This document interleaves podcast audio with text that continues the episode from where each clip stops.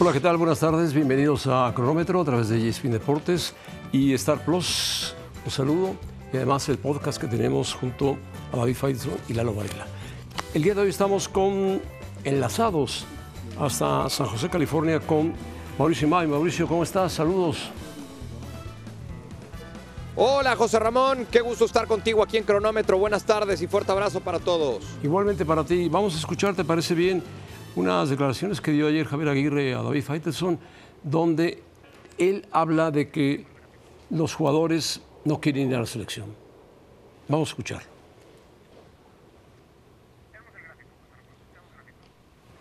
Bueno, tenemos un gráfico, dice Javier Aguirre. Esto nos está rebasando. El futbolista está muy sensible. De Europa me han dicho que no quieren ir a la selección porque es palo tras palo. ¿Qué interpretas con esto, Mauricio? A ver, es una realidad, es una realidad que el futbolista, sobre todo el que está en Europa, resiente mucho, no solamente la crítica del, periodismo, sino también del aficionado. El, el, futbolista que está en Europa sacrifica sus vacaciones, sacrifica muchas veces hasta la titularidad en sus equipos para venir, ya dejemos, ya dejemos el tiempo con su familia, ¿no? Para venir a una selección mexicana en donde muchas veces le encuentran con mucho desorden y que por si fuera poco, pues a ellos lo hacen, los hacen responsables de muchos, de, de muchos resultados. Entonces, muchos de ellos dicen, bueno, pues voy nada más para que me estén criticando, para que me estén dando de palos. Insisto, no solamente el periodismo, sino también el aficionado en redes sociales, algo que hoy le influye mucho, sobre todo a las nuevas generaciones. Pero sí son responsables, Mauricio. Sí, son responsables de algunas cosas, José Ramón, pero no de todas. Estoy de hoy acuerdo. el futbolista, ¿qué responsabilidad tiene del desorden que ha tenido la Federación Mexicana de Fútbol a lo largo de los últimos meses? No, ninguna. Su responsabilidad es, en el campo de, que, juego únicamente. De lo que hace o de lo que deja de hacer en la cancha, claro. Nada más. Claro. Ahí, Ahí es su está responsabilidad. su responsabilidad. Y mucha, sí, pero muchas veces para obtener buenos resultados dentro del terreno de juego debes de tener un buen trabajo en el escritorio. Y en los últimos meses, o un poquito más, en el escritorio no se ha trabajado bien. Y al final la responsabilidad siempre la lleva el jugador. Porque cuando pierde la selección mexicana o cuando pierde un equipo de fútbol, a los primeros que vamos a crucificar van a ser a los futbolistas. Y difícilmente vamos a encontrar cierta responsabilidad en el directivo. Generalmente vamos con el futbolista y el técnico. Pero el directivo también es muy responsable de eso, José Ramón. Ahora, esta generación parece como de cristal, ¿no? Sí, bueno, ese es un problema que ya vivimos no solamente con el futbolista, sino que se vive en la sociedad y que se vive a nivel mundial. Sí, esta nueva generación, eh, la cual hoy es muy sensible y, les afecta todo, ¿no? les afecta una crítica, les afecta que les digas algo, les afecta que les pidas algo. Ese es, ese es un problema que se está viviendo, pero no en el fútbol, ¿eh? insisto, en la sociedad y en el día a día a nivel mundial. Bueno. En fin, vamos a ver si soportan los palos que les faltan todavía, de aquí al Mundial. Bueno, llega Quiñones al América. Fíjate bien, eh, Mauricio, vamos a escuchar lo que dice Quiñones y después platicamos sobre él. Hablando con Coca y, la verdad me, él fue el que me, invitó para estar en la selección. Eh, yo con, con mucho respeto le dije que sí. Ya gracias a Dios estoy esperando mi carta, eh, a esperar, si Dios quiere que me llamen, yo con, con, mucho gusto estaré en la selección. Por lo que escucho, ya no está Coca, pero el plan sigue en pie. Así es. Ya lo había invitado Coca a la selección nacional, está en trámite todo su sí.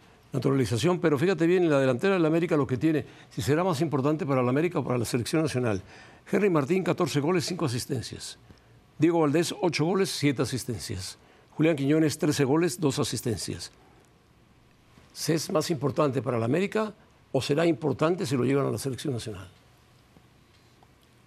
Para mí, para mí es, un, es un futbolista que hoy no se encuentra en selección mexicana y es un proyecto que no, que no se debe echar por la borda, que no se debe olvidar, eh, más allá de que el técnico que lo invitó ya no esté aquí. Que hoy el técnico sea distinto. Hoy lo que se tiene que fijar la Federación Mexicana de Fútbol y los directivos que al final se vayan a hacer cargo del proyecto de selección nacional y el técnico que vaya a llegar le tiene que poner especial atención en Julián Quiñones. Para mí, un futbolista de características distintas y un futbolista que puede marcar diferencia en selección mexicana. Como muchos jugadores nacidos en México, les ha costado trabajo.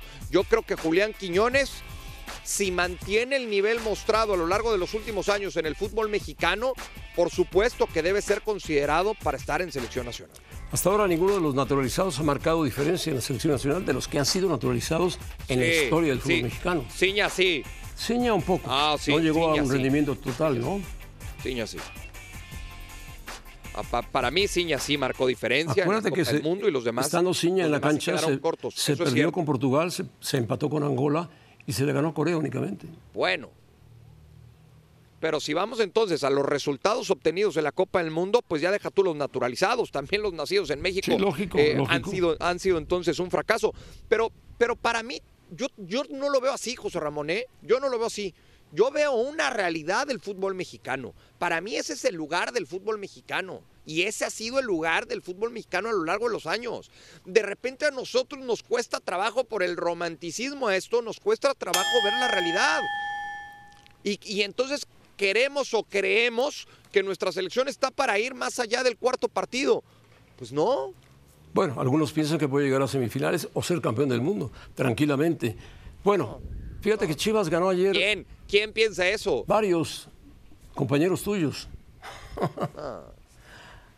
No, nombres, nombres. Hay algunos que te rodean.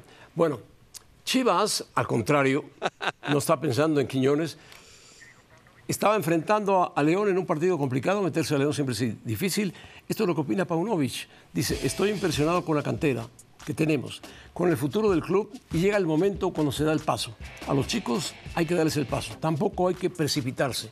Ayer metió tres chicos muy jóvenes, uno de ellos de 17 años, Yael Padilla, y a los dos, tres minutos de juego ya el Padilla le dio el gol. 17 años y 6 meses. ¿Es la edad ideal en el fútbol mexicano para debutar? Sí, claro que es la, edad ideal. A ver, yo tomo como referencia siempre en las ligas de Europa. Y en el eh, Paris Saint Germain, esta última temporada debutó un joven, Warren Zaire Emery, de 16 años. Por supuesto que un futbolista de 17 años está en buena edad para debutar en primera división. Eso eso debe de pasar en el fútbol mexicano, eso se debe de convertir en algo normal y natural en el fútbol mexicano. El no tener que esperar hasta los 24 o 25 años para que debute un futbolista. Ahora, si va a debutar a los 17 también es porque tiene las condiciones para debutar y mantenerse. Porque ayer yo lo platicaba con Jared Borghetti, del, del, futbolista Said, que debuta con el conjunto de Toluca el pasado domingo y que llora con su familia en una muy buena imagen. Sí, esa es la alegría por cumplir un sueño el haber debutado ya en primera división, pero falta muchísimo camino por recorrer. y en eso se tienen que dar cuenta también los entrenadores y los equipos, en darles un seguimiento importante a estos jugadores para que mantengan ese nivel y hagan una larga carrera en el fútbol profesional. Sí, entre más jóvenes debuten es mejor. Es largo el camino, es difícil, se pueden perder en el camino, pero siempre es bueno debutar los jóvenes. Sub 21, sub 19, sub 20, sub 17, en fin ahí van a debutar. Bueno, ¿tú sabes que ganó Chivas a León por dos goles a uno? Sí, claro. Estuvimos aquí al pendiente, por supuesto. Ni lo viste siquiera, Mauricio. José Ramón, no me digas eso, por favor. eso sí te lo pido, por favor, porque eso me, eso me, me ofende, me hace sentir mal. Palo tras palo. No porque este sea mi trabajo, el, ver fútbol, sino porque me gusta. ¿No extrañas, ¿No extrañas a tu familia, a tus hijos? Claro que, claro que los extraño, José Ramón. Por supuesto que extraño a mi esposa, a mis hijas, a mi familia, pero es el trabajo. ¿Cuántas veces tú estuviste en coberturas así de largas? Son los sacrificios que hay en esta carrera, en esta profesión, y tú eres uno de los que puso ese ejemplo hace muchos años. Bueno, Mauricio, gracias. Buen trabajo. Ah, te quedas, te quedas, te quedas, Mauricio. Viene Bruno Moreno con nosotros para platicar sobre el fútbol mexicano, la selección, Jimmy Lozano y los Pumas.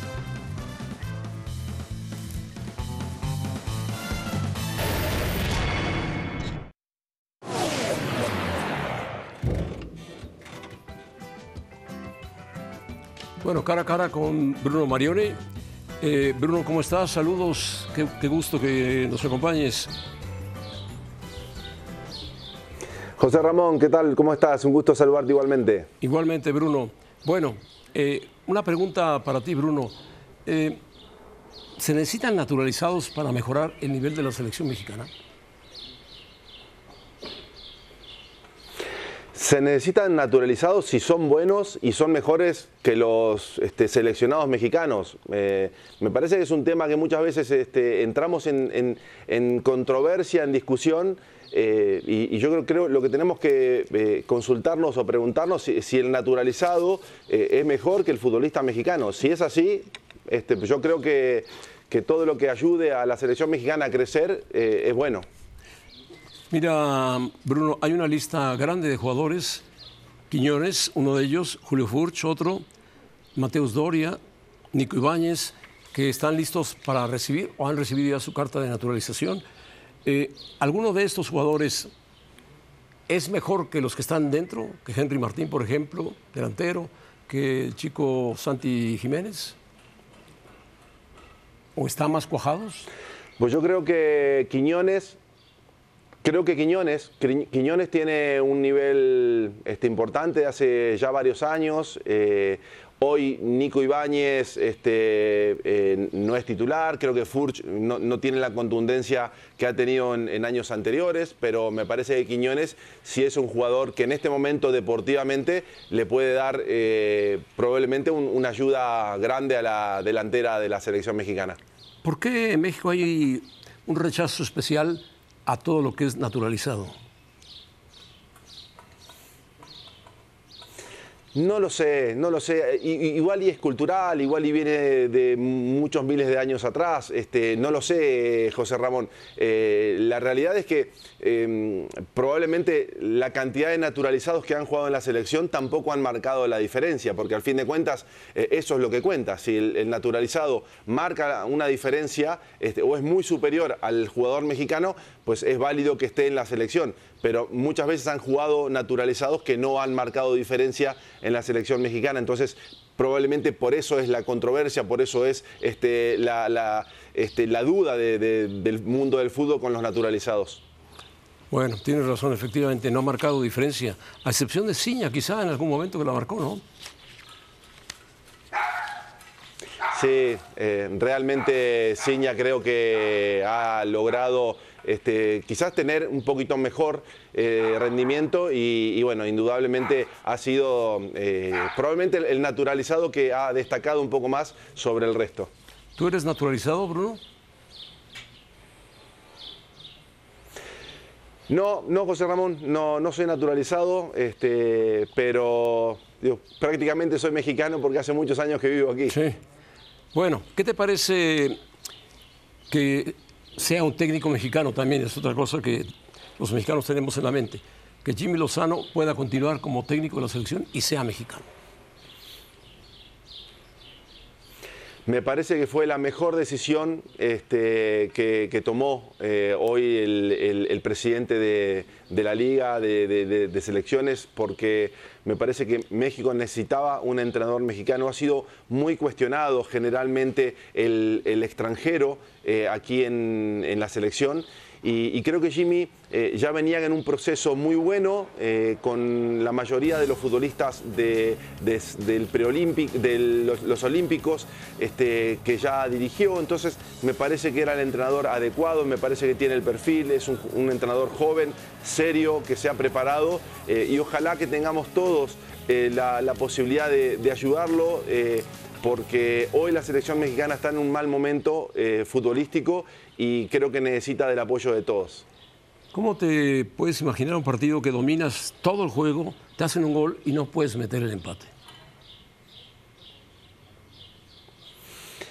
Bueno, eh, pues eh, la- la- al fin de cuentas lo que deciden los partidos son los goles. Eh, podemos generar muchas situaciones, pero en definitiva eh, hay que marcar. Eh, y creo que hay que tener mucha más determinación.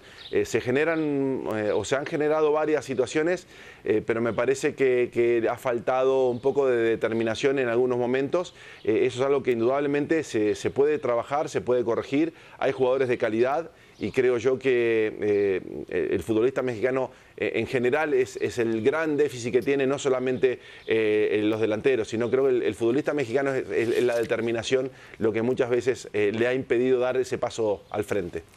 y querido Bruno, ¿ves a Pumas acabar entre los cuatro primeros lugares? Ahora que ha cambiado Pumas con Mohamed, que ha traído otros tipos de jugadores.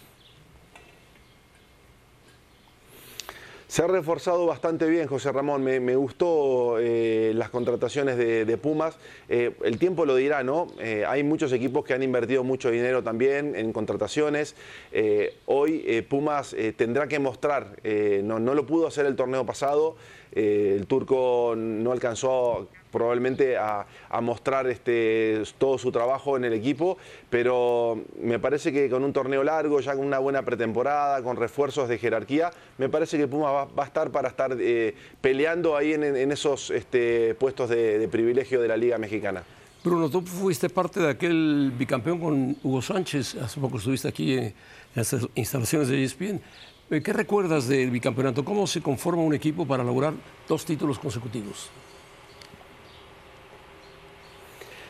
Pues yo creo que con una mezcla de jugadores con experiencia, de, jugadores con jerarquía, con, personalidad, como se tuvo en ese momento, y con jugadores canteranos que eh, tengan esa determinación, ese hambre de crecer.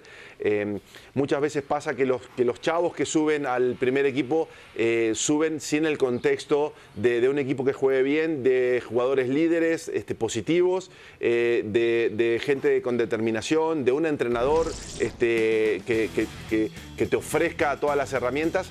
y creo que hoy posiblemente Pumas está reuniendo, ¿no? Ha traído jugadores de jerarquía, este, creo que Nathan Silva, este, eh, Magallán, este, eh, el, Toro Fernández, son jugadores importantes. Eh, me parece que, le puede dar este, ese cobijo al jugador canterano que le permita eh, llegar al primer equipo y sentirse este, consolidado, sentirse cobijado, como, como le ha pasado probablemente a estos chavos de, Chivas que están subiendo y con un equipo más este, ya conformado, con buen rendimiento, les permite destacar. ¿Por qué los procesos en Argentina se aguantan más? ¿Por qué surgen más jugadores? ¿Por qué trabajan mejor las fuerzas básicas en Argentina que, por ejemplo, en México? Porque creo yo que se le da mucha importancia a la formación. Eh, en Argentina, acabo de, llegar a Argentina, y me tocó ir a ver algunos entrenamientos de, fuerzas básicas y realmente eh, creo que la competitividad que hay, eh, el deseo de, de, crecer, de superarse, la gente en fuerzas básicas está bastante bien preparada para, enseñar a los futbolistas y, bueno, al, fin de cuentas eh, el hambre muchas veces hace la diferencia, ¿no? El, futbolista argentino normalmente desde chiquititos quieren llegar este, a primera división, se quieren destacar y, eso creo que también al fin de cuentas también es un tema cultural que, Argentina ha podido seguir este, fortaleciendo eh, en estos últimos años. Ahora, un caso de la selección mexicana, los jugadores quieren al Jimmy Lozano, ¿Está bien que apapachen a su técnico y a su vez el técnico los apapache a ellos? Está bien siempre y cuando eh, a la hora del partido pues dejen todo y, hagan todo lo posible para defender eh, la playera de la selección mexicana. Porque no, no, tiene que ver con defenderlo Jimmy o que Jimmy defienda a los jugadores, tiene que ver con defender al, escudo mexicano. Entonces, eh, yo lo que creo es que eh, mientras eso suceda, siempre es mucho mejor tener una buena relación entre el entrenador y los jugadores, el caso más reciente y de mayor éxito es el de Argentina con Scaloni. Me parece que eh, ha logrado hoy eh, su liderazgo, eh, como posiblemente pueda tenerlo el Jimmy, pueda lograr este, sacarles mejores resultados, a mejores rendimientos a los jugadores. Y acá hablaste de liderazgo, ¿no crees que faltan líderes en la selección? Bueno, este, probablemente. Eh, no, no- no he tenido la suerte de estar ahí dentro de, selección. Eh, creo que hay jugadores que tienen personalidad eh, y creo yo que los líderes este, de a poquito pueden surgir. Me parece que Edson este, tiene personalidad, me parece que es un chavo que, puede asumir este, responsabilidades. Me parece que hay varios. Ochoa es un líder positivo.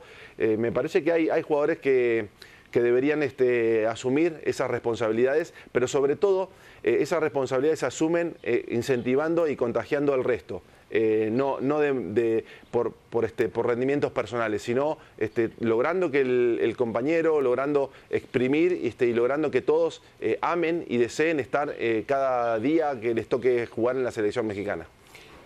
Bruno, ¿tú te comerías 62 hot dogs en un rato?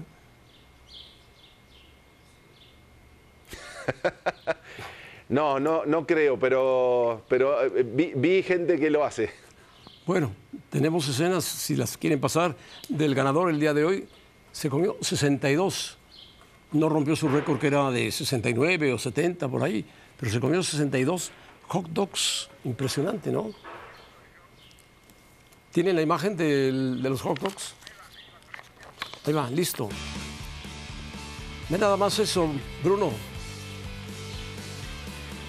Es impresionante cómo se los Una comen, ¿no? locura. Imagínate cómo terminarán del estómago. Hay, hay que tomar un buen digestivo después. Hombre, de un digestivo y todo. Mira este pobre hombre. Ya no le cabe, los tiene todos en cachetes. Pero sigue, sigue, sigue. 62.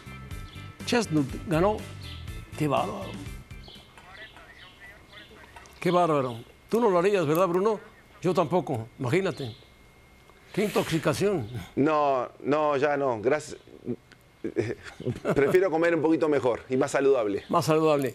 Bruno, gracias. Un gusto saludarte. Un abrazo, ¿eh? Un placer, un placer, José Adiós, Bruno. Bueno, Hércules y Mauricio están comiendo tranquilamente sus hot dogs, pero nada más uno. Bueno, Mauricio se come como cinco o seis y los come, pero en serio. Y además abre la boca, pero, pero en serio. Hércules es más discreto. Bueno, adiós, Bruno. Gracias. Venga, ahora o nunca.